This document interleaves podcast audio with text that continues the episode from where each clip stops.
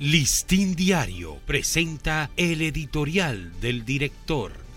¿Qué tal amigos del Listín Diario? Este es nuestro editorial de hoy, jueves 11 de mayo. Acortar las colas del COVID. Aunque ya fue desactivada la alarma mundial frente al COVID, al gobierno le toca lidiar ahora con las secuelas de esa pandemia. Durante tres años, los recursos presupuestarios tuvieron que volcarse forzosamente al combate del devastador coronavirus y también a la sostenibilidad de nuestra economía.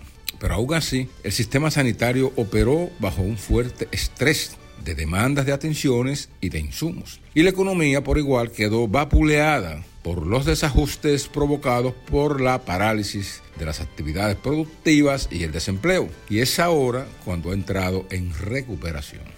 Como nunca antes había ocurrido frente a una emergencia sanitaria, miles de camas tuvieron que ser habilitadas en hospitales y salas de cuidados intensivos para poder atender a los contagiados, que se contaban por centenares y miles. Un extraordinario personal fue movilizado para estas emergencias de salud las 24 horas y un contingente militar y policial para garantizar las medidas de distanciamiento y confinamiento de la población.